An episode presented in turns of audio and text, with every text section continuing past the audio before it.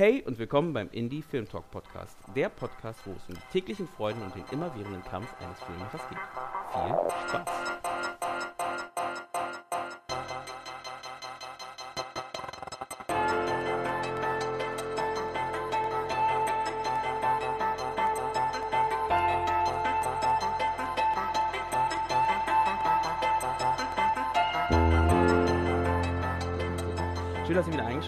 Heute zur dritten Folge des Indie Film Talk Podcasts.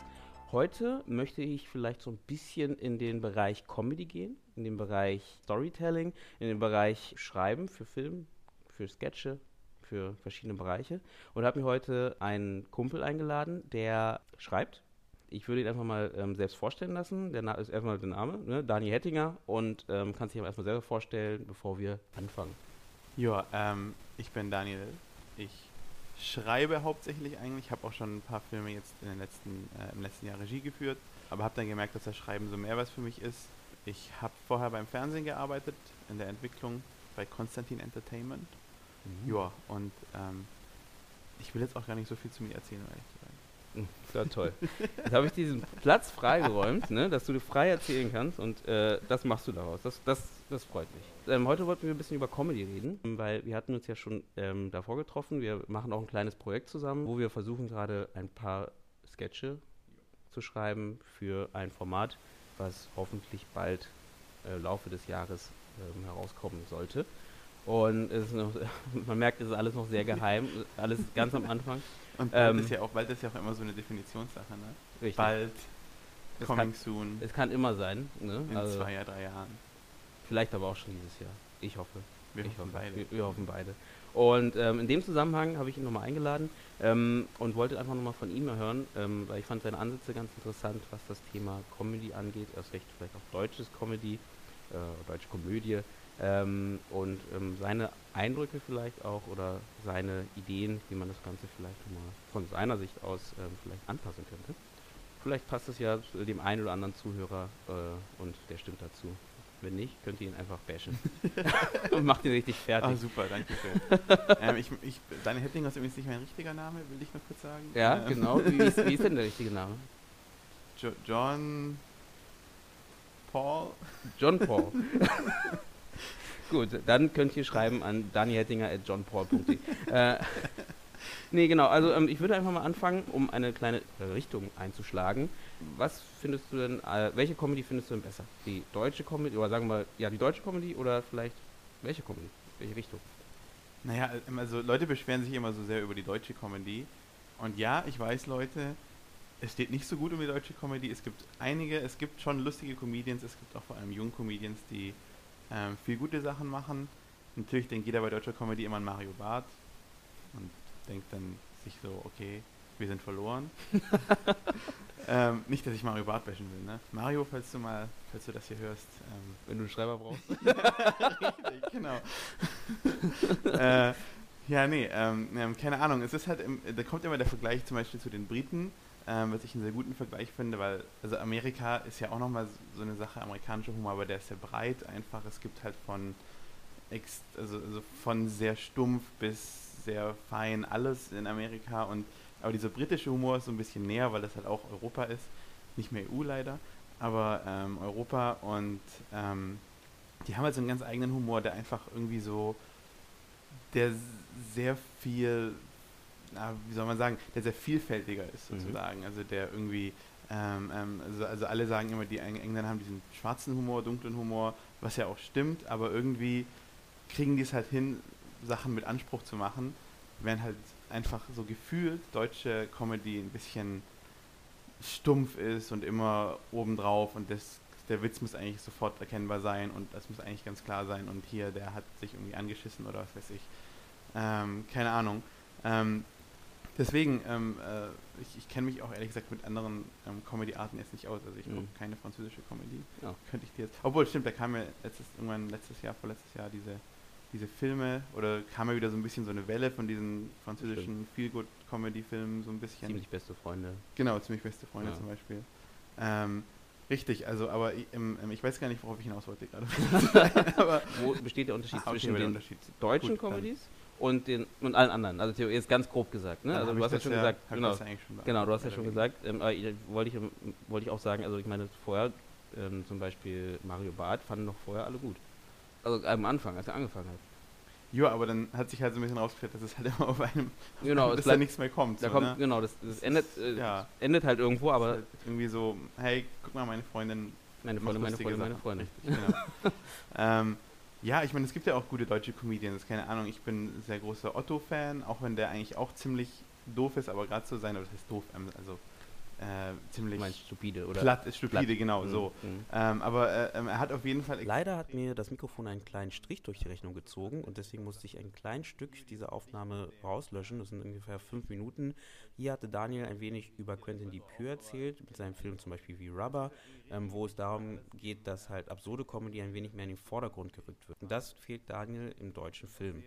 Aber ich, lasse, ich entlasse euch jetzt einfach gleich und ähm, viel Spaß beim Weiterzuhören. großer Fan. um da vielleicht einzuklinken. Also ich finde auch, was mich meistens bei deutschen, wenn, wenn man jetzt mal beim Film bleibt zum Beispiel, deutschen Humor stört, ist halt, dass der sehr nah an der Realität ist. Also, also oft leider. Also dass du halt Themen ansprichst. Das ist ja immer gut, um die Leute abzuholen, ne, dass es halt nicht zu weit weg ist, aber ähm, der bleibt halt die ganze Zeit dort. Das heißt auch, das, was hier den Charakteren passiert, ist das, was du halt in dem Umfeld siehst und nicht überspitzt zum Beispiel, was ja eigentlich Komödie ja meistens ist. Also es ist eine, die über, eine überspitzte Form der Realität. Ne? Und äh, also was man halt, das, was man meistens als witzig empfindet, wenn man diese, als gutes Beispiel, weiß nicht, die Bulli-Parade sieht oder was auch immer, was ja, eine Ja. vollkommene Überspitzung ist von dem, was man sieht. Und das macht es ja auch lustig. Wenn man äh, Anke Engelke sieht oder äh, wenn äh, ihre Sketche zum Beispiel sind ja auch meistens eben sehr überspitzt. ne? Ja. Sie treibt es wirklich sehr weit. Ich muss auch sagen, ähm, hier Hand ins Feuer, Anke Engelke, ähm, Lady Kracher, gerade die späteren Staffeln waren einfach super. Mhm. Also die hatten auch einen sehr, eben so, was mir gefällt, einen sehr absurden Humor, Mhm. wo dann einfach was passiert, wo du denkst so, okay, what the fuck, Ja. was geht gerade ab? Ähm, ja, aber genau, es, ich glaube, es ist so ein bisschen, ja, keine Ahnung, es ist halt immer so ein bisschen ähm, äh, brav, wenn man so will. Würde also ich- es ist so immer so ein bisschen dieses, okay, das ist lustig, keine Ahnung, seine Freundin hat sein Auto gefahren und an die Lampe gefahren, will es aber nicht zugeben. Kennt jeder, also Richtig. außer dass meine Freundin noch nie ein Auto an eine Lampe gefahren hat, aber so, das ist immer dieses, kennt jeder, ist man im sicheren Bereich, muss man jetzt nicht irgendwie groß nachdenken oder sowas. Mhm. Ähm, Genau, vielleicht ist man dann, wenn du schon sagst, sicherer Bereich, vielleicht fühlt man sich da sicherer, weil es ein Thema ist, was man kennt, anstatt irgendwie zu sagen, man geht raus aus der Safe Zone und äh, macht was, was macht Charlie Chaplin oder was auch immer, Ja. du was machst, wo, ähm, wo die Leute erstmal, wo du hoffst erstmal, dass die Leute das greifen können äh, und hoffst, dass du die mitnehmen kannst, halt. also in Anführungsstrichen hoffen, weil du weißt ja, was du schreibst, aber so in diese Richtung vielleicht. Glaube ich, glaube ich auch. Also ich glaube, Deutschland ist generell auch ähm, so ein, so gerade was Film und Medien anbetrifft, ein sehr sicheres Land. Also das merkt man eben auch, ähm, wenn man gerade beim Fernsehen oder so pitcht oder so, dann ist es immer so, was läuft denn gerade gut, welche Quoten, was hat gute Quoten, was verkauft sich und so weiter. Und wenn man dann halt so Stories hört, wie das irgendwie ähm, in Amerika Breaking Bad erstmal von jedem Network abgelehnt würde, dann würdest du hier denken, gut, bis hier, äh, bis hier irgendjemand sich mal überhaupt nur ein bisschen für Breaking Bad interessiert, sind schon wieder zehn Jahre vergangen und die haben Mhm. anders als gemacht, so mehr oder Mhm. weniger. Ähm, weil, also die haben es ja tatsächlich geschafft, dann noch eben Breaking Bad irgendwo unterzubringen und es ist ja ein Riesenhit geworden. Irgendjemand hat das Potenzial gesehen und zum Glück und in Deutschland wäre das halt nie möglich, wenn du jetzt Mhm. hier hinkommen würdest und sagen würdest mit, ja, ich will, mein, mein Hauptcharakter hat Krebs und äh, will Meth machen und so, dann würde ich, ja klar, genau. Mhm. Ähm, gut, jetzt natürlich nicht, weil jetzt, Jetzt würden nicht natürlich alle sagen, Ja. hey, das ist ja wie Breaking Bad, geil, Ja, wir machen das deutsche Breaking Bad. Gab's doch. Ja, stimmt, diese, diese habe ich nie angeguckt, dieses Pastewka, genau. genau. Ja, das habe ich leider nie angeguckt. Ich habe es leider auch nicht angefangen, aber ich Ähm. habe gehört, es soll nicht so schlecht gewesen sein. Aber ähm, was ich auch dem absurden Humor Ja. ähm, noch sagen will, tatsächlich, ähm, es gibt einen Film, zumindest in mir bekannt jetzt, ähm, der heißt äh, Der Bunker, der wirklich sehr genial ist. Das ist ein deutscher Film Mhm. Und der ist sehr lustig. Und der, also das ist, glaube ich, vielleicht so ein Beispiel, weil das wurde auch von dem Typen, der es geschrieben hat, wurde das alles selber produziert und so. Also Mhm. es war auch so ein Projekt, wo sie einfach viel Liebe und Geld reingesteckt haben Okay. selbst. Ähm, und eben ohne große Förderung oder sonstiges hinten dran. Ähm, ich hoffe, ich sage jetzt nichts komplett Falsches, weil vielleicht hat er auch Förderung gekriegt, aber Der das, kann, das wirst du dann drüber schneiden. Ja, genau, genau. Wir, wir, recherchieren das jetzt gleichzeitig und dann äh, schneiden wir das drüber. Na, der Film, also, also der Bunker, ähm, ich glaube, den muss man sich einfach angucken, ohne zu wissen, worum es geht. Also so Okay. ging es mir zumindest. Mhm. Der Aber wer hat's gezeigt. gemacht, weißt du das? Ah, Niklas Chrysos. Chrysos. Ah, das ist ja ich, Kam mir wie aus der Pistole geschossen. äh, ich, ich muss nur wieder sagen, Niklas, wenn du das hier hörst, ähm, Entschuldigung für den Namen. Genau. Ja, und bitte stell mich an. Genau. Jetzt habe ich ein drittes Mal gebracht, jetzt, jetzt ist er nicht mehr lustig. Genau, jetzt ist- jetzt genau. musst, musst du mich echt bremsen, wenn ich den nochmal bringe.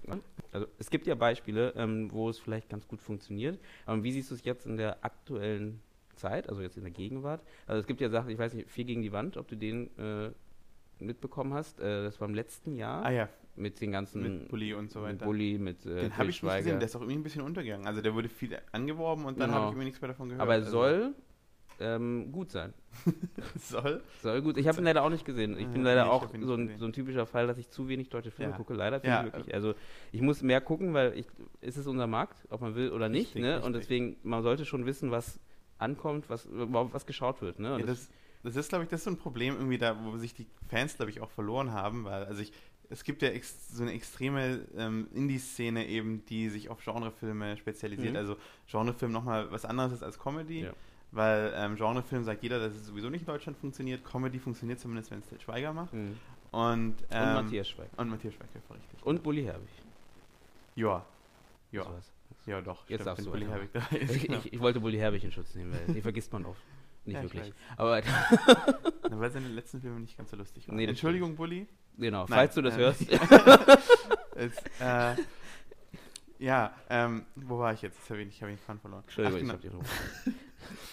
Nee, äh, ähm, ähm, ja genau, ich glaube, da ist so ein bisschen der Kontakt verloren gegangen, ähm, weil man halt sozusagen das einfach schon abgestempelt hat. Also irgendwie hat die deutsche Fernsehindustrie so lange Scheiße auf dich niederregnen lassen, bis du halt sagst, gut, dann mache ich den Fernseher halt nicht mehr an, Mhm. sondern guck noch Netflix. Mhm. Und auf Netflix gibt es halt nichts Deutsches. Also gibt es auch deutsche Comedy-Serien tatsächlich und deutsche Filme und so weiter, aber es ist dann dieses, man hat dann irgendwie keine Lust mehr auf was Deutsches. Es ist Mhm. so, okay, jetzt habe ich mich sowieso schon dran gewöhnt, mit Untertiteln zu gucken oder Ja, auf stimmt. Originalsprache oder was auch immer und ähm, jetzt habe ich mich auch schon irgendwie an diese ganze Welt gewöhnt, so ein bisschen an die Production Value und sowas. Ich glaube auch die Welt. Ich glaube, das ist halt bei allgemein deutschen Filmen, das habe ich immer auch so das Gefühl, ähm, dass ähm, wir so gewöhnt sind an die amerikanische Welt in Filmen oder an alles außer Deutschland in Filmen, ähm, dass wir das Gefühl haben, es muss alles so aussehen, also um, um Ja. mitgenommen werden zu Ja, können. das weil, stimmt. also so, so habe ich das Gefühl, ne? Also dass viele Leute, wenn sie ins Kino gehen, oder nicht, dann weißt du ja schon, was du guckst, aber wenn die sich was anschauen und sehen, oh, das ist ja Köln. Ne? Äh, Köln kenne ich irgendwie, das ist nicht cool. So, Ja, also so eine Art. Und dann ist erstmal Schluss irgendwie schon. Weil, wie Kann du vielleicht sein, sagst, weil die Leute sein. schon so äh, indoktriniert sind oder so trainiert sind, dass sie da immer, ähm, immer leichter schon denken, nee, ist ein deutscher Film, ich habe jetzt keinen Bock drauf. Ja, ja, Oder so. genau. Nee, ja, es ist, ich glaube ich auf jeden Fall, was was in die Richtung geht. Es ist halt auch so, ich habe von auch von immer wieder von Kollegen, dass es halt auch so an diesem ganzen, also an der Art zu filmen geht, ge Mhm. gibt. Also, also es gibt irgendwie diese Art, wie man halt filmt und die ist immer sehr, sehr flach und so und oft gar nicht, also ich ich rede hier die ganze Zeit die Branche schlecht, das will ich gar nicht. Alle Mhm. Branchenliebhaber da draußen. Ähm, nee, also ich, ich glaube, das ist aber äh, legitim. Also ich, ich glaube, also sagen wir so, die, ähm, die Masse sieht es ja genauso, glaube ich. Ich weiß nicht, ich, ne? also ist jetzt nicht so, dass jetzt irgendwie. Das ist immer so, welche Masse sieht das so, weil ähm, das ist eben dieses, dieser Teufelskreis so ein bisschen, die Leute haben sich ein bisschen weiter von dem Fernsehen entfernt und deswegen, wenn du jetzt natürlich irgendwo hingehst und sagst, hey, lass uns doch mal was machen, was die Leute anspricht, die nicht mehr Fernsehen gucken, sagt natürlich jeder, aber es würde nicht gut laufen, weil die gucken es ja nicht an. Also Mhm. weißt du, so, Mhm. so natürlich sagt dann jeder, nee, wir müssen die Leute halten, die die Quote machen. Das Ja, sind ja. halt die Leute, also das sind dann eben ein anderes, anderer Bereich Mhm. und, und ich glaube, da fühlt sich eben eine ganz große Gruppe ähm, von Leuten und ich würde echt mal gern Zahlen wissen, um einfach Leuten auch mit Zahlen ein bisschen was in die Fresse zu hauen, aber habe Also ich leider Fresse- nicht. Fresse sagen wir hier nicht, ne? Achso, oh, ähm, Das in, ein in das. Gesicht zu hauen. Ja, Fresse, das verbotene Ja, das ist vollkommen recht. Und ähm, ich würde jetzt einfach mal überlegen, also was können wir als Filmemacher, als Produzenten, als Writer ähm, dafür tun, also um, um dem zu entsprechen, was wir gerade ansprechen. Also vielleicht nicht die Leute, die halt, die Prozente, die halt sagen, die finden alles so gut, wie es ist, weil ich meine, am Ende, es gibt trotzdem genügend Filme, die halt ähm, an einem Kino ähm, alle Rekorde brechen. Ne? Also auch, ich meine jetzt in, in Deutschland, deutsche Filme.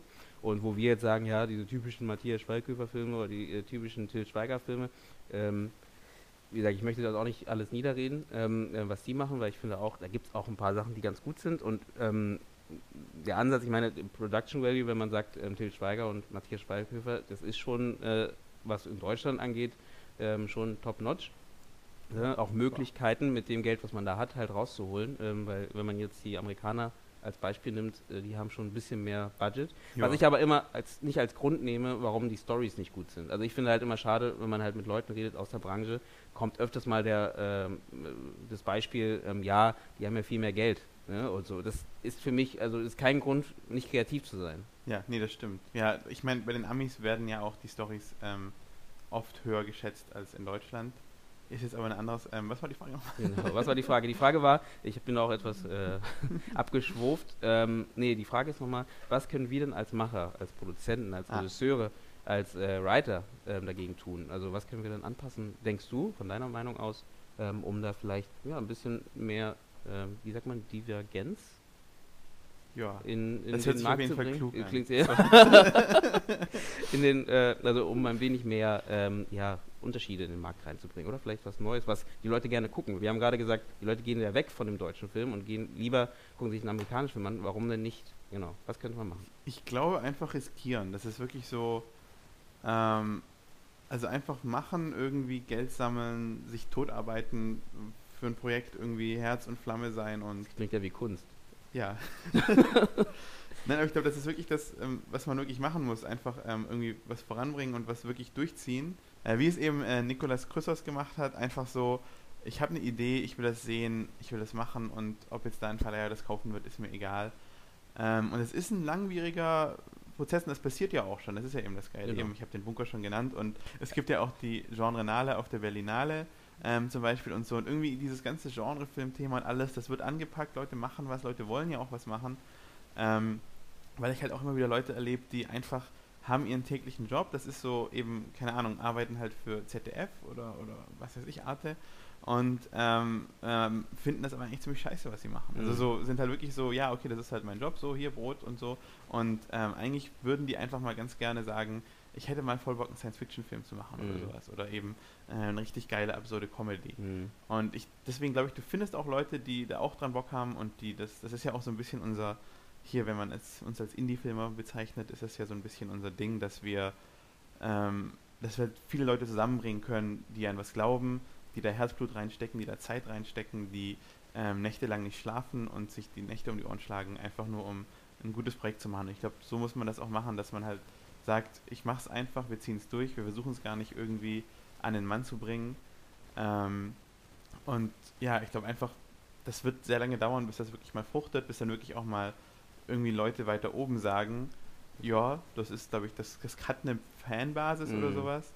Ähm, ich glaube, und ich glaube, man muss auch, was wichtig ist, ich glaube, man muss auch an Deutschland glauben oder an, an, an die deutschen Fans, weil viele ja einfach dann international, also, also viele schreiben dann halt international, schreiben dann die Filme dann auf Englisch oder, Ja. oder verkaufen die nach Amerika oder versuchen Mhm. irgendwie international was zu machen. Und ähm, das ist ja auch schön und das, das bringt sicherlich auch was, vor allem bringt es natürlich eine viel größere, ähm, viel größere Audience, aber äh, es bringt halt dann Deutschland nichts im Ja. Endeffekt. Also sozusagen jetzt mal, um irgendwie patriotisch hier an Nee, das- patriotische Züge aufzuziehen. Nee, das ist ja richtig. Ich, ich finde auch, also das ist ja genau das, ne? Also die, wir, wir ziehen alle rüber, in Anführungsstrichen, ne? Also ich bin auch beim Schreiben, überlege ich auch, naja, soll man das vielleicht nicht gleich in Englisch Genau, schreiben, ne? genau. Weil dann hast du gleich mehr Leute, die es sich scha- anschauen können, du hast mehr Leute, die dich fördern könnten, ne? Richtig, Dein Projekt, ne? dein Film. Ähm, du hast mehr Leute, die Geld in die Hand nehmen würden. Das und ist zu allein die. Filmfestivals. Genau, Also, genau, äh, ne? Wenn du die dann abklapperst. auf tausend mehr Filmfestivals ausstellen Ganz genau. In Deutschland. Aber ich meine, am Ende gesehen, wenn man jetzt das runterbricht, es gibt auch Beispiele, jetzt ganz übertrieben Toni Erdmann, Mhm. äh, ne, was jetzt wirklich übertrieben äh, äh, in dem Fall, weil das wurde ja jetzt wirklich gehypt und das heißt ja nicht, dass jedes Projekt so ein Projekt wird, aber ähm, es ist ein deutscher Film ähm, und es hat auch trotzdem ist überall angekommen. Und warum nicht? Ähm, man sagt immer dann, ja, die Amerikaner, die wollen keine, keine Untertitel lesen, die wollen nur äh, wirklich ihre Originalsprache hören. Wenn der Film cool ist und wenn es eine interessante Geschichte ist, die sie so noch nicht gesehen haben, äh, sind die genauso wie wir Klar. hier. Ne? Die freuen sich darüber. Die freuen sich darüber und ähm, wollen das gerne auch sehen. Also deswegen gebe ich dir da vollkommen recht, dass ich denke auch, wenn man da mehr für, also ich bin auch zwiespältig, ne, muss ich auch dazu sagen. Ne? Dann denkt man sich auch, ah, naja, man könnte ja lieber oder wie auch immer, dann kann man mehr erreichen. Aber vielleicht macht es Sinn, einfach zu sagen, man produziert für Deutschland und äh, versucht da aber trotzdem das Maximale rauszuholen. Aber nicht jetzt kopieren, nicht das, was man Nö. halt aus Amerika kennt. Also nicht, dass man Genau. sagt, es ist ein Sitcom, ich mache jetzt auch eine Sitcom, weil das Sitcom in Amerika gut läuft. Und es gibt ja noch keine deutsche Sitcom, na dann mache ich einfach eine deutsche Sitcom oder so, sondern einfach, weil einfach das nehmen, was man halt hat, seine Umgebung hat und damit halt eine Komödie erzählen halt. Vielleicht kommt dabei was ganz Neues raus, was irgendwie auch ein Amerikaner noch nicht dran gedacht hat.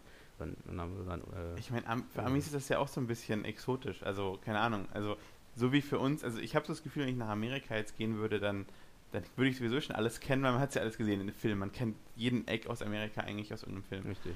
Ähm, und ich glaube, für Amerikaner ist das so ein bisschen halt Europa. Europa kennt man zwar auch schon so, Europa ist halt Paris und keine Ahnung und München, und so mehr oder weniger, genau. und, ja, aber ähm, genau, aber ich glaube, das ist für die auch ein bisschen was Exotisches, wenn man dann zum Beispiel so eine Berliner, ähm, äh, also so eine typisch Berliner Komödie machen würde und sowas. Und ähm, ich muss ehrlich sagen, ich habe Toni Erdmann nicht gesehen. Nee, noch nicht? Nee. Kann ich dir empfehlen. Also, ja. also es ist wirklich von der Comedy-Art, also es passt eigentlich zu dem, was du magst, mit skurriler Art und sowas. Also okay, ja, habe ich auch schon gehört. Genau, also es ist schon und, äh, ganz cool gemacht. Da darf man auch nicht so viel verraten. Also das ist, äh, weil es okay. wirklich, also es lebt davon, dass es so skurril ist, glaube ich. Also das okay. nicht so lustig. Ja, Entschuldigung. Ja gut, dann hätte ich ja sogar den nennen können. Ja. als, äh, genau, besser. Also wäre ein einfacher Name als der Bunker gewesen. Also Sind wir uns da sicher? Wer hat den gemacht von Erdmann? Ah, ja, ähm, hier, warte, warte, warte. Na, das Maren war Ade. Maren Ade, natürlich war das Maren Ade. Ja, Maren Ade meine ich natürlich. Fresse. Also, was war die Frage nochmal? Also, es ist ein Beispiel von einem Film, der halt auf Deutsch produziert wurde, in deutscher Sprache und ähm, trotzdem, trotz Untertitel, so. die Leute so mhm. zum Lachen gebracht hat, dass in Cannes die Leute Standing Ovations für den Film gegeben haben. Ja, eben. Ich ja. glaube aber eben, weil er halt auch keinen deutschen Humor hatte. Also, oder, oder, nicht so diesen typischen deutschen Humor. Also, weil ich glaube auch, ähm, nichts gegen dich, Mario Barth, again, aber ich glaube, deutscher Humor ist halt einfach überhaupt, kommt überhaupt nirgendwo an. Also so außerhalb von Deutschland ist Aber was ist denn Humor deutscher tot. Humor? Naja, das, was wir vorhin schon drüber geredet haben. Also was, so was würdest du denn jetzt, wenn du jetzt sagst Schlagwörter, was ist deutscher Humor? Bausparvertrag. Aber der war witzig. Dein Bausparvertrag war sehr lustig. Nein, es ist so, nee, äh, dieser sichere Humor, das hatten wir ja vorhin. Mhm. Dieser, dieser so auf Nummer sicher gehen, nicht groß raus, nicht irgendwie so einfach Punchlines mhm. und irgendwie ähm, was, was die Leute kennen und äh, Themen, die jeden betreffen, eben Mann, Frau zum Beispiel oder sowas. Mhm. Ähm, ja, dieses auf der sicheren Seite sicher sein und ein bisschen stumpf, finde ich halt auch einfach so. So eben, es ist super lustig, dass der Typ, äh, keine Ahnung, ich will sich wieder voll, voll geschissen hat, sich voll geschissen hat sagen, aber. Ja, das, das darfst du nicht sagen. Das war nur ein Scherz, muss ich sagen. Du darfst ähm, frei von der Leber reden was zum Beispiel auch, was, was, was immer noch irgendwie, ähm, so was mich auch total auffällt, ist so, so gut, ist jetzt glaube ich seit dieser Gender-Debatte ein bisschen runtergegangen, aber so, wenn irgendwie ein Mann Frauenklamotten anzieht, dann lachen immer noch Leute und ich denke so, was, was, wo ist da der Witz, weißt ja, du, das ja, so, das so, keine Ahnung. Ja, stimmt, das wird noch oft benutzt. Also es ist eben, ja. ist noch oft so ein mhm. Gag einfach in irgendwie irgendwelchen Filmen oder so und du denkst so, okay, was ist daran jetzt lustig und mhm. Leute brechen sich im Kino einen ab und du denkst, okay. Kenn ich schon seit Mrs. Doubtfire, ne? Richtig, richtig. Nee, oder, ich gebe recht, ja. Oder seit ähm, diesem einen Film, auch Matthias Schweighöfer wieder mal, wo er auch irgendwie eine Frau spielt. Ja, stimmt. Nicht, wie. Da gibt es auch einen. Was wahrscheinlich eine Anlehnung war an Mrs. Doubtfire. Keine Ahnung. nee, da gebe ich dir recht. Ähm, also dieses Flache, ja, das könnte man vielleicht mal wegkriegen. Ne? Vielleicht mal ein bisschen, also wie du sagst, also Nummer eins wahrscheinlich so ein bisschen mehr ähm, aus sich herausgehen und mal versuchen, ein bisschen tiefgründigeren Humor oder mehr rauszuholen aus dem Humor. ich glaube, es, es, geht auch gar nicht um die Tiefgründigkeit, ja. weil wir haben ja auch viel Kabarett in Deutschland ja, und es ist ja auch, es gibt sehr viel politischen Humor, aber das ist halt gleich wieder völlig auf der anderen Seite. Mhm. Also der ist dann wirklich so auf der Seite, wo du dann halt ähm, also der halt sehr auf einem sehr hohen Niveau dann ist. Also mhm. es gibt mhm. nicht so einen Zwischenteil. Ich glaube, das ist so ein bisschen okay. das mhm. Ding, also was, was halt die Leute irgendwie dazwischen abhebt, die jetzt nicht diesen komplett stumpfen wollen, aber eben auch nicht komplett abgehoben. Okay. Äh, wir philosophieren über das Dasein mhm. des Menschen und machen da irgendwelche Witze draus und zitieren Kant und jeder denkt sich so, hm, was? Und lacht trotzdem. ja, genau, oh, lustig, ich habe nichts verstanden, aber ja. Nee, aber ich glaube, ähm. genau, es ist halt auch, in Amerika sind ja schon weiter, ne? die sind ja leider schon zu weit vielleicht. Ne? Die sind ja jetzt bei dem extrem Stumpfen gelandet. Ja, genau, die sind wieder zurückgegangen. Ne, bei denen ist ja wirklich jetzt eigentlich fast jede Komödie so, so, so mehr F-Wörter wie möglich. Äh, ähm, und äh, mehr Fäkalhumor etc. Das, äh gut, das ist ja mit, dem, mit den F-Wörtern ist das bei denen ja auch so ein bisschen ein Trauma. Ich glaube, ich habe das Gefühl, wenn sie es dürfen, dann hauen sie einfach nur die ganze Zeit ja, die Fuck Yous raus, mhm. weil sie es halt nie dürfen. Mhm. Wo ich mir auch denke, das ist Fuck You ist jetzt auch nicht ja, schlimm, ja. keine Ahnung. Muss sind ja auch, auch, manche, manche Leute sind. Nein. Ja, genau, also die ganze Zeit gut sagen. ähm, Stimmt, mache ich auch Spaß. Nein. Kannst du alles piepsen theoretisch. Ich liebe. Ja? Das Fuck You-Wort ist überall. Nee, ähm, hast du auch vollkommen recht. Das, das, nutzen die dann gerne, weil es halt natürlich, ähm, dürfen sonst nicht. Ne? Und äh, da darf man es und dann wird es halt rausgehauen. Ähm, das haben wir hier nicht, sowas, ne? wo wir dann sagen, okay, doch, vielleicht schon. Alles, was mit äh, Nazis zu tun hat. Ja, aber da macht man auch Witze drüber. Also keine Ahnung, das ist glaube ich so. Ja, aber so wirklich. So ich glaube nämlich auch, also das, das auch genau das Problem ist, dass ähm, also die Vergangenheit sorgt so ein bisschen dafür, dass man sehr verhalten ist. Also auch alles, was so genderpolitisch äh, oder oder eben Rassen them thematisch ja. etc. Das ist halt sehr, man ist sehr vorsichtig. Was ja auch klar ist, woher das kommt. Ne? Ähm, aber ähm, ich finde es schade. Obwohl ich auch das Gefühl habe, dass es auch nicht mehr so schlimm ist. Also ich meine, erst wieder da und sowas. Ja gut. Sind ja alles Beispiele, die auch wirklich ähm, mit Hitler-Thematik umgehen oder sowas. Und ich meine, der Witz ist ja tatsächlich, dass diese Sachen trotzdem noch ähm, Kontroverse anstoßen. Also ähm, es kam ja vor ein paar Jahren dieser KIZ-Clip raus. Ähm, na, ich bin Adolf Hitler. Ähm, wo halt Oliver Pola Hitler spielt, was schon sehr lustig ist, weil er ist halt der offenste Jude sozusagen. Mhm. Und ähm, da sind halt Leute dann auch irgendwie äh, völlig dagegen gewesen und gesagt, kann man doch nicht machen über Hitler mhm. und das weiß ich. Und das ist so ein bisschen, naja, also wenn man sich nicht drüber lustig macht, hat das halt so ein hat das so einen Aufschlag. Also ja, ja. dann ist es gleich was anderes, sondern ist es so, hat das so eine erhöhte Stellung. Man muss sich eigentlich, ich, ich finde, ähm, viele sagen immer, Satire darf alles und dann sagen andere Leute, ähm, nee, nee, auf keinen Fall und Humor darf nicht alles und mhm. keine Ahnung, macht sich nicht lustig über Tote oder was weiß ich. Ähm, und ich finde, Satire ähm, darf auf jeden Fall sehr viel. Ja. Ich würde nicht sagen alles so, ähm, aber es sollte auf jeden Fall auch dazu da sein, die Grenzen so ein bisschen auszuloten. Ähm, ähm, und nicht und dann ist halt nicht jeder Witz bequem oder mhm. so und, oder jeder Witz gefällt jedem oder nicht jeder Witz findet nicht jeder findet das auch lustig. Genau, genau. Aber es ist halt einfach da und es, es, es macht irgendwie etwas, was irgendwie so da oben steht, bringt das so ein bisschen auf ein Level weiter runter, weil man sich eben darüber lustig machen kann. Mhm. So ein bisschen. Ja, da gebe ich dir recht. Also was meinten wir gerade, was könnte, oder was meintest du besser gesagt, ähm, können wir machen, um bessere Komödien in Deutschland zu produzieren? Selber machen. Rausgehen und machen und riskieren, schlaflose Nächte haben, durcharbeiten. Auch und wenn dich keiner bezahlt. Ja, richtig. Und auch wenn, wenn es am Ende nicht der große Hit wird, weitermachen und immer wieder aufstehen glaube, das ist generell für alles, jede ja. jegliche Lebenssituation angebracht. Bestimmt. Hier, Motivationstrainer. Weitermachen. Okay. Just do it. genau. Ja, ich meine, ich meine, äh, genau, Just do it von, na, wie heißt der Shia LaBeouf? Hm. Ich weiß, er war sehr auf Koks oder was auch immer, aber er hat ja recht irgendwo. Neben, hinter dem ganzen Koks, Koks war eine Wahrheit. Jetzt sagt man doch immer. Genau, hinter, hinter, dem, dem Koks, Koks ist immer die Wahrheit. Oh, bitte nicht. Nee, ähm, okay, supi. Ähm, dann würde ich weitergehen zum Thema. Ähm, mit, du machst ja, ne, du schreibst an verschiedenen Projekten. Du schreibst ja. Aber an welchen Projekten schreibst du gerade? Also jetzt so grob. Muss ja nicht jetzt ins Detail gehen, aber grob an welchen Projekten? Ähm, also was gerade jetzt auch die Woche wieder relativ groß war, ähm, ich schreibe an einem Stand-up-Programm äh, mit einer Comedienne. Alexandra Schiller heißt die. Grüße an Alexandra Schiller. Hier ist nicht so wie Radio, hier kann man keine Grüße machen. Doch, doch, kannst du machen. Ne? Achso. Hört dich bloß keiner. ich wollte Alexandra sagen, dass ihr das anhören soll, damit ihr das hört. Ja, das stimmt, das geht schon. Alexandra, Hallo, hör das bitte, genau. Nein, äh, genau, Alexandra Schiller. Und wieso das gerade so groß ist, weil sie morgen und übermorgen, ja, Freitag und Samstag, genau, hat sie ihren ersten längeren Auftritt, 40 Minuten jeweils. Ähm, war schon ziemlich vieles, weil bisher haben wir halt immer so auf, ist sie immer auf diese ganzen Open Stages und so gegangen, so höchstens 10 Minuten.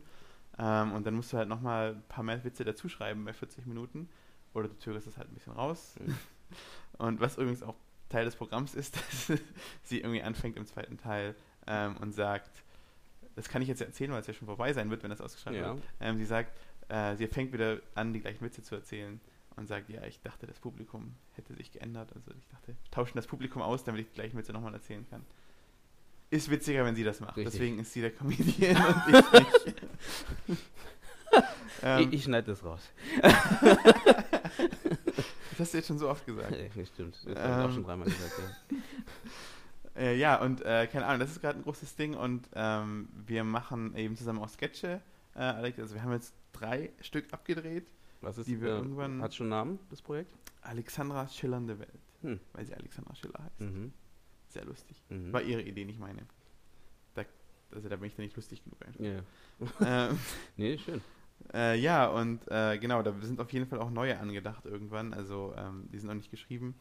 Ähm, Dann, Ganz kurz, in welche noch? Richtung geht es? Ist es so Richtung, also hat man da eine Richtung? Ladykracher? Äh, also es sind ja eher Sketche. Ja, ich würde schon sagen, so Ladykracher vielleicht. Ich Mhm. habe ja auch Ladykracher schon so ein bisschen als Ja, ja, genau. ähm, Inspiration. Ähm, ist auf jeden Fall auch so ein bisschen absurd, ein bisschen lustig. Mhm. Es fängt in Tagessituationen an, so wie wir das alle kennen, Mhm. ganz flach und wird dann aber absurd und lustig. Ja, okay. Ähm, und äh, was noch genau, dann haben wir letztes gegen Ende letzten Jahres. Also ich würde vielleicht gerne, an dieser Stelle kann ich ja mal ähm, äh, unsere Filmproduktionsfirma Mustard Films erwähnen. Mhm. Hätte ich eigentlich schon am Anfang machen müssen. Ich bin ein furchtbarer Richtig. Werbemensch. Richtig. Kannst du das an den Anfang schreiben, Nein. schneiden? Hallo, ich bin Daniel Hettinger von Mustard Films. Ähm, Schneide das bitte an den Anfang. definitiv nicht. Mano. Okay, genau, äh, Mustard Films. Ähm, das äh, äh, bin ich und ein ähm, Kollege, Freund, Partner, Kumpel, wie auch immer. Und ähm, wir haben Anfang letztes Jahres angefangen, Filme zu machen, Kurzfilme, weil wir so ein bisschen beide, also keine Ahnung, wir denken so ein bisschen in die gleiche Richtung und sind, arbeiten sehr gut zusammen. Deswegen haben wir gesagt, wir machen einfach mal Kurzfilme zusammen und ähm, haben jetzt, glaube ich, letztes Jahr sechs Stück oder so gemacht. Ähm, also schon relativ viel. Und es ist tatsächlich so, also als ich nach Berlin gekommen bin, dachte ich so, okay, jetzt muss ich mich erstmal fünf Jahre hocharbeiten oder so. Mhm. Und dann hatten wir aber Ende letzten Jahres sogar schon einen richtig coolen, ähm, professionellen Kur Kurzdreh, also äh, Kurzfilmdreh. Mhm. Ähm, und das war eben, das war eine Com Comedy, die ich geschrieben habe, wo es um einen Autor geht, der mit seiner Schöpfung, also mit seiner Figur, die er erfunden hat, redet, ähm, auf Englisch. Da, kommen, da kommt ja die Person, die gesagt hat, schreibt doch auf Deutsch, hat Mhm. selber einen englischen äh, Film geschrieben, äh, englischen Kurzfilm. Ja, genau, und da ist gerade Post-Production. Ähm, Ah. Also da wird gerade Musik gemacht, da wird da noch fein geschnitten und so weiter. Und den wollten wir eigentlich schon längst fertig haben, aber wie so immer zieht sich halt immer ein bisschen, weil man halt auch noch tausend andere Sachen hat. Ähm, ja, sonst keine Ahnung, was gibt es denn noch? Es gibt irgendwie so viele Sachen, die vergesse ich immer und das Problem ist, die vergesse ich dann auch immer im, im realen Leben, nicht nur im Podcast. Und dann ist es so, oh shit, da muss ich, hätte ich ja auch noch was machen müssen. Das Gute ist, wenn man auf umsonst Basis arbeitet, dann kann niemand sagen, wofür bezahle ich dich. Ja, das stimmt, das stimmt. Wofür ähm, bezahle ich mit Zeit? Macht er ja auch nicht, ganz Ja. ehrlich gesagt. Nee, eben. Na, du kannst sagen, wofür bezahle ich dich eigentlich? Und dann sagst du, äh, ja, ich kriege doch gar kein Geld. Und dann sagt der andere wiederum, ich weiß auch wieso. Der war doch cool. Der ist von Spongebob geklaut, tut mir leid. Oh, schade. nee, Ähm, aber ähm, genau, das heißt, es sind drei Projekte. Äh, wie gesagt, plus diese anderen, jetzt die, genau wo du plus, nicht genau äh, weißt, was. Nein, plus natürlich unser. Comedy-YouTube-Channel. oh, Ja. habe ich YouTube, wollten wir YouTube schon sagen? Nee, aber nicht. Also plus nochmal. Also das sind jetzt drei.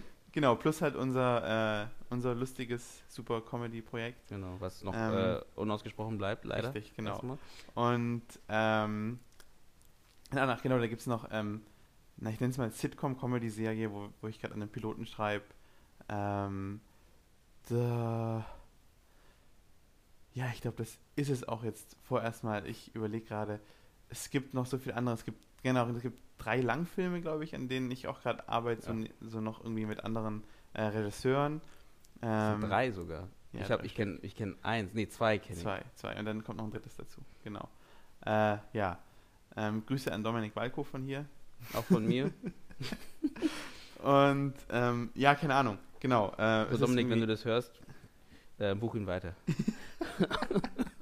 Tut mir leid, Dominik. für alles. Einfach. Für alles. Keine Ahnung für was. Was noch kommt. Ja, genau. Ja, Dominik ist ein furchtbarer Mensch.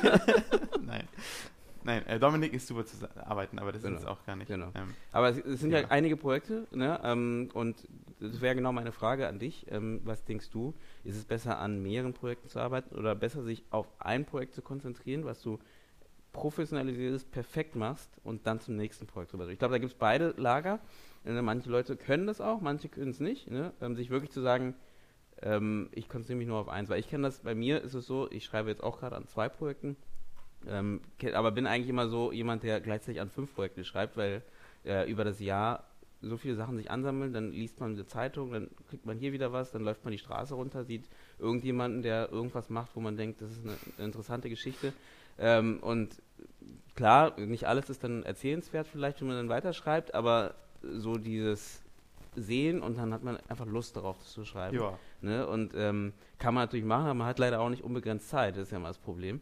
Und ähm, bei dir sind ja noch so sogar Projekte, die jetzt mit jemand anderem zu tun haben. Das heißt, du musst sie irgendwie fertig kriegen, egal wann, ne? aber die müssen irgendwann mal vorankommen. Ähm, und genau, wie siehst du das? Also, genau, das. Ich glaube, ich glaube, also ich weiß nicht, das muss, wie du schon sagst, ich glaube, jeder muss das für sich entscheiden.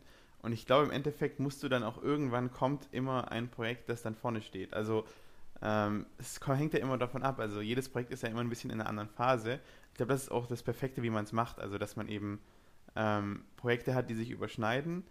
Aber wenn dann halt das eine Projekt zum Beispiel in die Drehphase kommt oder, oder eben äh, in die Schreibphase, in die harte Phase, wo man sagt, okay, wir haben jetzt eine Deadline und müssen bis dahin was bringen, dann ist natürlich das das Projekt, das vorherrscht. Mhm. Und der ganze Rest ist dann eher dieses Zeug, wo du dann kurz mal nebenher irgendwie über Facebook schreiben musst oder kurz WhatsApp oder mhm. anrufen oder so mit der Person und dann, hey, wie machen wir das hier? Ähm, deswegen glaube ich, musst du schon viel Projekte irgendwie auf Halde haben, aber musst halt dann immer schauen, wie du natürlich, also welches Projekt kommt jetzt als nächstes, immer so ein bisschen ähm, äh, Prioritäten setzen auch ähm, und natürlich auch für dich selbst, glaube ich, im Kopf so ein bisschen sagen, von welchem Projekt verspreche ich mir am meisten, was macht mir am meisten Spaß? Also mhm. wo sage ich, das ist so ein bisschen, das sind meine Lieblingsprojekte und für die würde ich auch mehr gern mehr Zeit geben als für die anderen. Ja, so ein okay. bisschen. Mhm. Ähm, genau, so, ja. Genau, äh, Abschluss. Genau, Abschluss. Gut, danke, tschüss. Ja. nee, genau, das ähm, finde ich ja interessant, weil ich, ich habe versucht jetzt gerade auch bei mir zu sagen, ähm, ich versuche ein bisschen runterzuschrauben. Ne, und nicht eben jedes, also nicht gleichzeitig fünf Projekte zu haben ähm, und dann im Jahr, im Laufe des Jahres sechs oder sieben zu haben und dann alle irgendwie nicht fertig zu haben und die Zeit vergeht, in Anführungsstrichen. Ja. Und ähm, du merkst, also du hast das Gefühl, naja, ich habe jetzt, ich hätte jetzt im letzten Jahr wollte ich produzieren, ich bin, ich bin ja auch Regisseur und das Problem ist, dann kommst du halt nicht ans Drehen, weil du halt die ganze Zeit an vier Projekten Klar. schreibst und äh, denkst dir, ein Jahr ist vergangen, ich habe nicht gedreht. Ne, erst recht, wenn das Jahr zu Ende geht, denkt man sich, ja, dann toll. Jetzt habe ich irgendwie ne, ein ganzes Jahr nicht einmal die Kamera angefasst. Ähm, also für Werbung vielleicht noch, aber ähm, nicht wirklich für Film halt. Und man lernt ja eigentlich nur beim Produzieren, beim Machen. Und das stört ja. mich dann irgendwie. Das ist dann irgendwie so, naja, das, da fehlt dann irgendwas. Und dann denke ich mir, naja, toll, dann muss ich besser eher auf eine Sache oder auf zwei oder so also in einem Rahmen. Klar, ich gebe dir recht, wenn du dann wirklich produzierst, dann ist das halt Fokus, aber ähm, bis dorthin sollte man irgendwie gucken, dass man da wirklich auf irgendwie, also von meiner Seite, dass ich auf so und so viele Projekte halt ähm, achte und den Rest versuche halt leider immer ähm, zwar nicht wegzuschmeißen und zu sagen, ähm, habe ich vergessen, aber in die Schublade zu stecken und zu sagen, erstmal nicht, ich muss mich darauf konzentrieren, weil sonst irgendwie drehe ich durch irgendwann denke ich mal. Ja. Ne, wenn ich dann zwei Jahre, wenn ich, nächstes Jahr ich immer noch nicht äh, keinen Film gedreht habe, ähm, glaube ich. Äh, dann machst du halt den Podcast hier. Dann, dann mache ich, dann mach ich, ich habe ja eigentlich jetzt eine Vollzeitbeschäftigung. ähm, ja, ähm, Teil. Ja, äh, ähm, das kann ich, ich, ich, ich weiß, wie du dich fühlst. Ich glaube, du brauchst einfach auch Leute, die dich irgendwie pushen, so ein bisschen. Hm. Also ich bin auch jemand, der, wenn er keine Deadline hat, einfach dahin macht, also hm. also so ein bisschen und dann noch ich glaube, das ist so, so, ein, so, eine Mischung aus dich selbst pushen, du wirst von anderen gepusht und du musst auch irgendwann mal sagen, jetzt ist gut, jetzt ist das Projekt draußen. Also du hast dann irgendwann einfach keine Chance mehr. So war das ein bisschen bei mir letztes Jahr eben bei diesem Kurzfilm, den wir dann Ende gedreht haben mit dem ähm, Autoren. Mhm. Nathan O'Connor heißt der Film, das kann ich eigentlich schon sagen. Nathan mhm. O'Connor Resurrection. Ähm, Gibt es da schon was? Trailer? Äh, nee, es gibt noch nichts. Okay. Aber äh, genau, Trailer müssen wir auch noch machen. Mhm. Danke, dass du mich daran Das ist eins von den Projekten. Ich mache das mal auf meine To-Do-Liste. ähm, so, ja, aber ähm, ein Poster wird es bald geben. Ja. Um es mal abzuschweifen, ja. Ähm, aber da habe ich es eben gemerkt, da habe ich diesen, den Film habe ich auch letztes Jahr angefangen zu schreiben, obwohl ich die Idee schon, schon sehr viel länger hatte. Also so ein Autor redet mit seiner Figur. Ähm, und dann ist diese Idee so ein bisschen, hat sich dann so rausgeschält und dann hatte ich halt schon die ersten Drafts geschrieben und so weiter und dann irgendwann war es halt wirklich so, okay, wir wollen das Ding produzieren und jetzt muss auch was auf dem Tisch liegen. Mhm. So. Und dann hat das für mich eben Druck gemacht, wo ich gesagt habe, okay, da muss ich auch was schreiben. Also muss wirklich was am Ende okay. stehen und dann muss auch wirklich eine Version irgendwann da sein, wo es heißt, okay, das ist die finale Version, mhm. so drehen wir das. Mhm. Und ich glaube, wenn du da selber dir den Druck setzt oder jemand dir den Druck setzt, dann vielen Dank an Alexander übrigens an dieser Stelle. Alexander macht mir Druck und ich mache, nee, mache ich ihm Druck. Mache ich dir Druck, Alexander? Ich weiß es nicht. Antworte mir bitte. Antworte in die Kommentare. Haben wir Kommentare hier? Wir haben Kommentare. Super. nee, okay, das, aber das macht Sinn. Aber das heißt, dann wäre es ja besser, wenn du halt, wenn du noch nicht fertig bist mit deinem Drehbuch, dann schon an Leute zu gehen. Ja. Also an potenzielle Leute, die es mit dir zusammen produzieren oder sowas. Ja, also das ist ja, das ist ja immer, das ist ja immer so diese Sache, die auch irgendwie ein großer Streitpunkt ist, weil halt irgendwie das Pitchen so ganz anders ist in Amerika und also, als wie in Deutschland weil Amerika so eine große, so einen großen Haufen äh, äh jeden Tag auf irgendwelchen Producer-Tischen mhm. liegen, dass die halt schon allein wegen formalen Fehlern äh, Drehbücher rausschmeißen. Mhm. Und wenn du halt sagst, so gut, ich schreibe jetzt einfach mal was runter und gucke, ob es dann irgendwie gut ist am Ende und dann hast du halt irgendwie ja, ich meinen Druck. 20.000 Fehler reingemacht. Ja. Ähm, dann sagt natürlich jeder so, ja, nee, ciao. Mhm. Ähm, Ich glaube, du musst schon irgendwie so ein bisschen eine halbwegs ausgereifte Version haben. Ich glaube, du musst das so ein bisschen nach so, also so Stufen machen. Du zeigst das erstmal guten Freunden, Mhm. wo du auch wirklich weißt, die wissen was davon. Dann zeigst du es vielleicht ein bisschen mehr so der Familie oder sowas. Weil ich glaube immer, manchmal, wenn ich meinen Eltern was zeige, dann verstehen die das gar nicht. Also, Ne, ist also, das ist nicht Ja. verstehen, aber das ist halt so, Mhm. dass es halt auch ein anderer Humor ist dann zum Teil Ganz genau. ähm, als es meine Eltern haben. Und ich glaube, du musst das dann so ausweiten und dann irgendwann kannst du wirklich sagen, äh, okay, das Ding ist jetzt schon durch ein paar Hände gegangen und ich Mhm. glaube, äh, ich habe genug Input und will das jetzt auch mal wirklich rausbringen und dann kannst du dich auch bewerben damit. Ähm, das ist so ein geiles Gefühl, wenn du wirklich was hast, womit du dich bewerben kannst. So dieses, du hast, theoretisch könntest du es ausdrucken, ähm, was dann bei einem Featurefilm, glaube ich, ziemlich viel ist, so 90 Seiten, ist Ja. schon ein schönes Ding. Ja. Aber da hat der Copyshop an der Ecke dann auf einmal einen guten Tag gehabt. Genau. ne? Die haben 90 Seiten gedrückt. Ich glaube, da freuen sie sich. Das ist das erste Mal in ihrem Leben. nee, aber ge- genau, aber ich, ich, ich hätte jetzt gedacht, wenn, wenn du jetzt sagst, man braucht jemanden, der einem pusht, dass man dann wirklich sagt, also nicht jeder natürlich, aber wenn man sagt, okay, man nutzt vielleicht die, ähm, die Möglichkeit und äh, jemand aus, der, aus, deiner, aus deinem Freundeskreis oder aus deinem äh, Bekanntenkreis, der vielleicht auch mit Filmen involviert ist, also Mhm. im Produzieren involviert ist, ähm, dass man sagt, okay, dann warte ich gar nicht so lange bis zum Schluss, bis ich das Ding fertig habe. Ich rede jetzt vielleicht auch von meiner Seite mit, meinem- mit meinem Buch zum Beispiel, wo ich äh, immer noch entwickle und auch überlege, ob ich jetzt gleich vielleicht Schauspieler schon ins Boot hole, ähm, um die ähm, Geschichte weiterzuentwickeln oder ob ich dann sage, ich versuche, äh, bei mir geht es ums Ende jetzt zum Beispiel, ähm, ob ich da mich da durchkämpfe, bis ich das perfekte Ende habe und dann gehe ich erst los und hole mir Leute dafür und äh, gucke, dass ich da ähm, vorankomme. Vielleicht ist es nicht so schlecht, jetzt schon irgendwie diesen nächsten Schritt zu machen. Also nicht im Ja. großen, nicht im extrem großen Rahmen, aber so, dass man wenigstens erstmal weiterarbeiten kann. Aber Leute hat, die sagen, ähm, ja, mach, äh, äh, bring mir mehr, ne? Ich möchte, äh, jetzt brauche ich das, ich brauche endlich das Endprodukt, dann kann ich weitermachen oder sowas. Richtig, richtig, genau. Genau, ich glaube, Feedback ist extrem wichtig und was ich sehr, sehr wichtig finde und viele Leute, glaube ich, auch unterschätzen, ist, ähm, viele Leute sagen es zwar immer wieder, aber unterschätzen es, Mhm. kill your darlings. Also wirklich auch ähm, auf das Feedback reagieren, weil es gibt viele Leute, die einfach, die haben so, so eine Szene im Kopf Hm. und die muss so aussehen. Und das ist halt die Szene und das Buch ist sozusagen drumherum um die Szene geschrieben, mehr Mhm. oder weniger.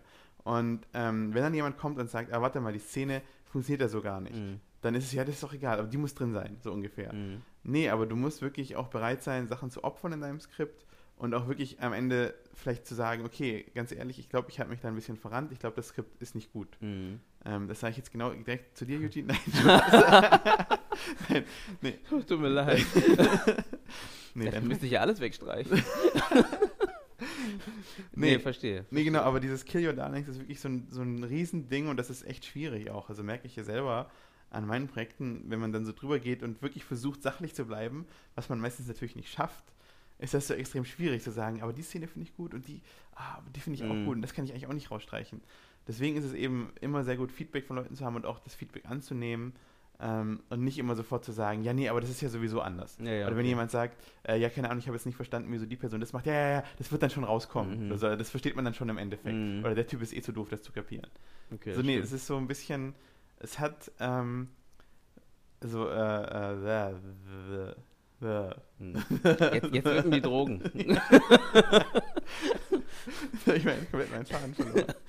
äh, Also, also, dass du halt ähm, die Sachen rausschmeißt, ähm, wo du merkst, ähm, nee, früh genug halt auf jeden Fall mit Leuten in, in Kontakt zu treten, Feedback dir einzuholen und äh, das auch zu nutzen halt, um weiterzuschreiben. ne? Genau, Also, es ist ja immer schön, Leu also zu Leuten zu gehen und denen das Skript zu schicken und Mhm. die geben dir dann eine Meinung zurück. Wenn du die Meinung nicht annimmst, dann oder zumindest nicht drüber nachdenkst. Also nicht drüber nachdenkst, sondern sagst, ja gut, aber das ist ja irgendwie, der hat ja eh keine Ahnung. mh, Und das kann eben auch eine Meinung von Leuten sein, die gar nicht im Film arbeiten, finde Ja. ich.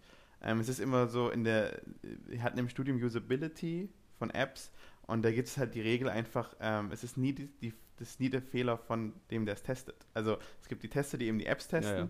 und es ist nie sein Fehler. Wenn er Mhm. irgendwas nicht findet, dann ist die App scheiße. Mhm. scheiße jetzt nicht, aber dann muss man das verbessern. Und ich glaube, so geht das auch, wenn ich jetzt ein Skript meinen Eltern zeigen würde. Gut, obwohl das halt auch eine Sache ist, die haben einen anderen Humor. Ich will mich jetzt nicht rausreden, aber, aber und die Ja, es kommt, nee, aber es ist ja richtig. Den, den du erreichen möchtest damit, ist ja auch Genau. weg, ne? Wenn du jetzt deine Eltern damit erreichen möchtest und die sagen, die verstehen das nicht, Genau. dann, Dann sag ich, wer- ja, ihr seid doof, oder wie? Genau. Also, das geht ja auch nicht. Ne? Das heißt natürlich, dass, wenn, wenn, ihr, wenn, wenn du deine Zielgruppe in Anführungsstrichen ähm, schon vielleicht eingegrenzt hast und weißt, okay, das soll jetzt für Jugendliche sein, und äh, du gibst es Jugendlichen äh, das Buch und die sagen alle, nee, die verstehen die nicht. Genau. Ähm, dann kannst du natürlich davon Dann ausgehen, dass da irgendwas Musst du da irgendwas Genau, ändern? Ne? Also das, da gebe ich dir vollkommen recht, das gilt da genauso. Und ähm, deswegen, also definitiv, mhm. gebe ich recht, gebe ich recht. Und ähm, deswegen, also äh, da würde ich, das heißt, ähm, am Ende so, so um zusammen zu, wieder, wieder eine Zusammenfassung zu, ähm, zu bringen, ähm, Du schneidest nur die Zusammenfassung. zusammen, ich, ne? genau, ich lasse nur das Ende und dann haben wir vier Minuten wieder. ich ich versuche das Destillat daraus, ich versuche ja, wieder ein ja, Fremdwort schön, einzuwerfen. schön. Das Destillat aus dem ganzen Gespräch zu einem Klumpen. Alle Leute, die jetzt die Zusammenfassung hören, ihr habt die ganzen guten Witze verpasst. hört, das, hört das Gesamtding. Stimmt, ich könnte immer zusammenschneiden, nur Zusammenfassung. Oder nur diese zwei Teile hat oder so, die man zusammenpackt. Für die Leute, Ja, die schnell ja. wollen. Das ist gut. Ich glaube, das würde in der, im YouTube-Zeitalter funktionieren. Ja, genau. Und dann mit Jumpcuts noch. Die sieht man, also hört man die Hört man ganze die, genau. Jumpcuts. Ja, ja, und ich sprang jetzt. Und, Ja, ja, nee, ähm, also auf jeden Fall, ähm, das heißt, jeder hat auf jeden Fall seine Art, das ist klar, also wie er schreibt. Ähm, und jeder muss dann, glaube ich, für sich selber natürlich rausfinden, ob ähm, es okay ist, mehrere Projekte zu haben, ne? ähm, ob er damit klarkommt oder ob er sich auf ein Projekt konzentrieren kann und sagen kann, okay, das ist sein Projekt. Ich habe auch mit anderen geredet, mit anderen Regisseuren und äh, auch ähm, Drehbuchautoren, ähm, und die meinten, ja, die beneiden Leute, die halt wirklich nur ein Projekt haben können ähm, und sich wirklich darauf versteifen können und sagen können, das ist ihr Projekt und machen sie es dann fertig und dann erst das nächste zu machen.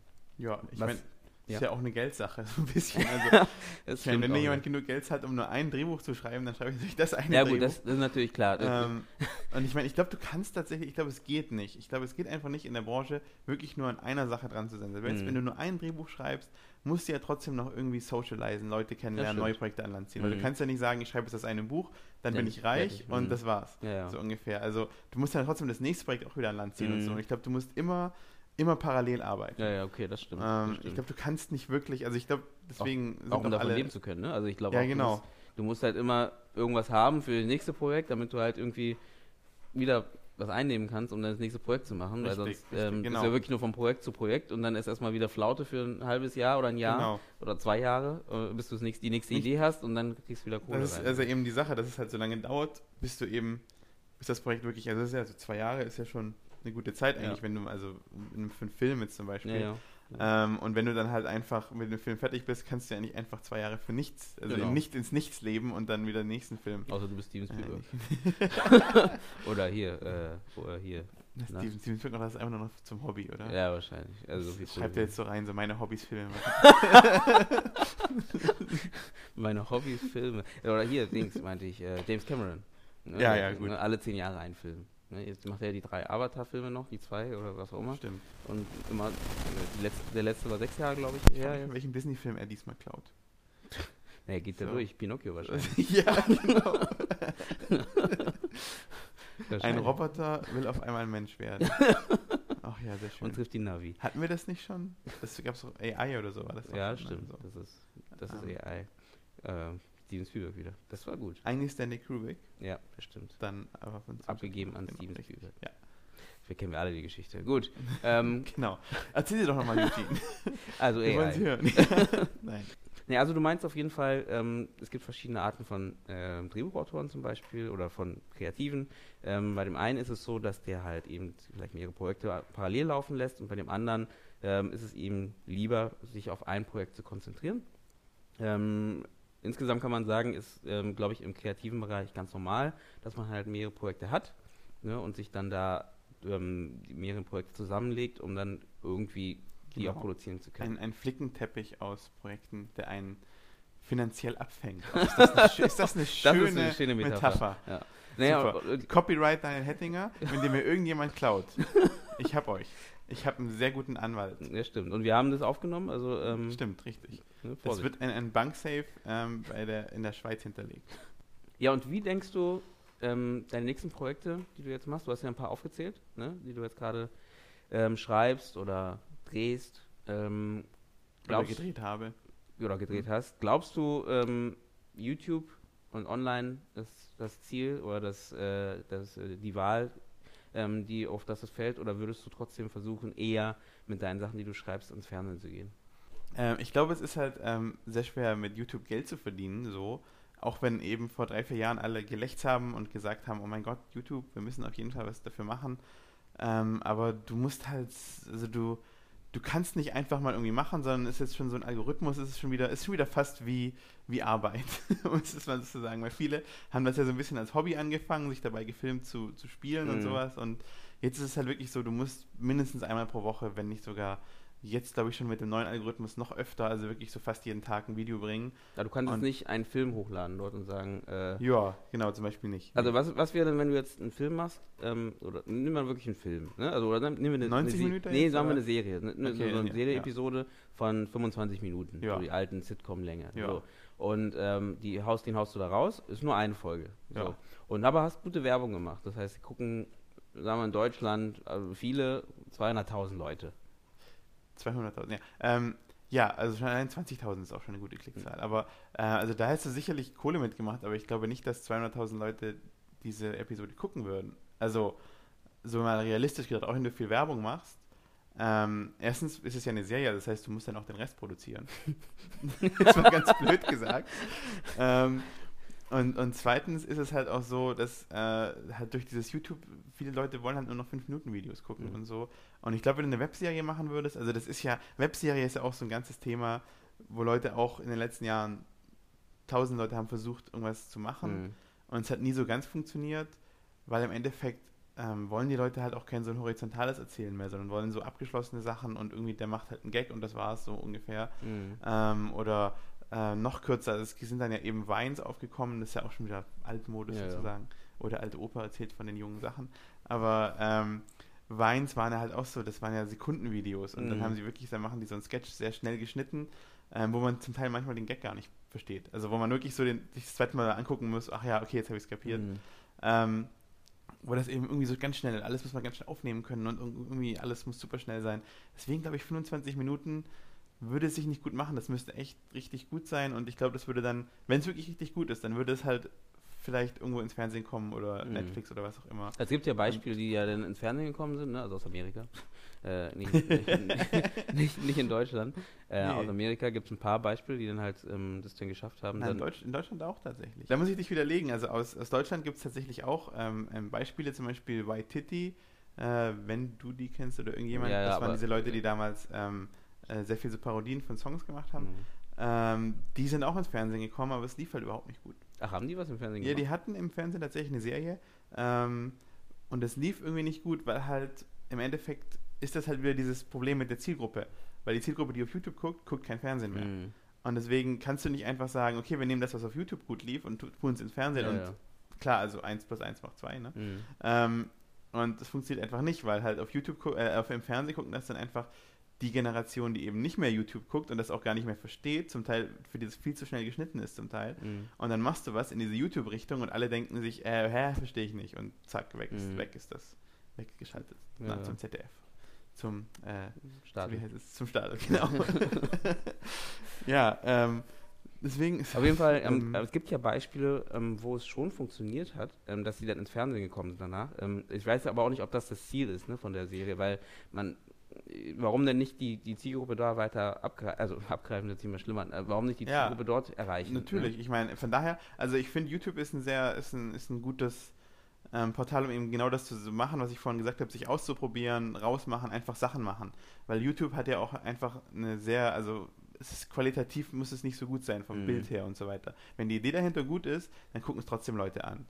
Ähm, und das ist ja eben sehr schön und das, es gibt einem so eine Freiheit, ein bisschen was zu machen und ein bisschen rauszuhauen und einfach zu sagen, hey, wir haben es gemacht, hier ist es. Mhm. Ähm, das Einzige, was halt nervt, um wirklich gute Views zu haben und auch Abonnenten, musst du halt echt, ähm, musst du halt eine, Frequ also musst du halt eine Frequenz haben. Mhm. Und es ist dann einfach oft, also musst du das dann wirklich so als dein Hauptverdienst oder wirklich ja. zumindest jeden Tag dich irgendwo ins Studio stellen und irgendwas drehen oder mhm du findest irgendein System, womit das so easy zu drehen ist, dass du halt jeden Tag das auch machen kannst. Mhm. Das ist halt so das Problem, dass es von vornherein sehr viele Sachen eigentlich ausgeschlossen sind. Also zum Beispiel Sketch-Shows, die ein bisschen komplizierter sind und aufwendiger ähm, und auch ein bisschen vielleicht Effekte oder so drin haben, sind dann halt gerade anstrengender und dann kommt halt einmal im Monat was raus. Mhm, okay, verstehe. Dauert halt länger zu produzieren und deswegen genau. äh, ist es dann wahrscheinlich nicht für diese schnelle äh, YouTube, für das Medium vielleicht nicht so perfekt geeignet. Ja, okay, genau. Macht Sinn. Gut.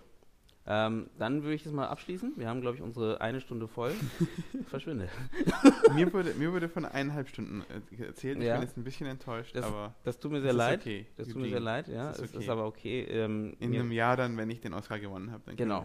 dann gibt es auch sicher mehr zu erzählen. Dann gibt es auch mehr zu erzählen mit deinen äh, Eskapaden mit Steven und Co. Und ähm, genau, das freut mich, dass du da warst. Ähm, willst du noch irgendwas loswerden? Irgendwie irgendjemanden irgendwas sagen, außer Grüße? Die hast du schon. Ich habe, glaube ich, ähm, ich will jetzt nicht sagen, ich habe alle wichtigen Personen gegrüßt, weil ich habe 100 pro 20.000 vergessen. Ich grüße einfach alle wichtigen Personen. Ihr wisst, wer gemeint ist. Und wenn ihr nicht wisst, wer gemeint ist, ihr seid mir super wichtig. Wollte ich euch immer schon mal sagen. Ähm, Also damit meint er alle, die zuhören. ja, das stimmt, genau. Zwei. Weil, Entschuldigung, den muss ich noch raushauen. Weißt Also- du, Eugene, du kannst dich nicht selber einzählen. Ja, Und mich eigentlich auch nicht. Also, ja, ja gut. Ich habe es versucht. Äh, also un, unser lieber ja. Zuhörer. Äh, schön, dass du wieder durch, durch eine Folge durchgehört hast. Ähm, ja, Tut mir leid. genau. Geh da raus und mach was draus. Genau, mach was Äh, draus. Nee, ähm, mich freut auf jeden Fall, dass ihr zugehört habt und ähm, mich freut, dass äh, Daniel, du Zeit hattest, ähm, eine Aufnahme mitzumachen und ähm, hoffe, dass du auch mal nochmal dabei bist, weil ich glaube, da waren auch wieder Sachen dabei, die sehr interessant sind. Wir sind ein bisschen gesprungen, ähm, haben ein paar verschiedene Teile ähm, abgedeckt. Ähm, Finde ich aber trotzdem interessant, wenn man ja mal so einen kleinen Überblick kriegt halt. Wenn du das Interview strukturiert willst, kannst du mich nicht einladen. Ja. Ja, okay. Das ist seine Schuld leider. ähm, nicht meine. Ähm, ich versuche mein Bestes. Ich habe ihm eine Liste geschickt. und er hat die zerrissen zurückgeschickt. genau. Ich habe sie extra gestern ausgedruckt, bin hierher gekommen, habe sie vor deinen Augen zerrissen. Genau. Das halte ich von deinen Listen, mein Freund. Ich bin Künstler. Ja, genau. Ich sag, was mir auf der Seele liegt. Alles ist scheiße. Nee, super. Das freut mich und ähm, wir hören uns beim nächsten Mal. Und deswegen sage ich erstmal Ciao und ja, einen schönen Tag noch oder Abend. Auf Wiedersehen. Tschüss.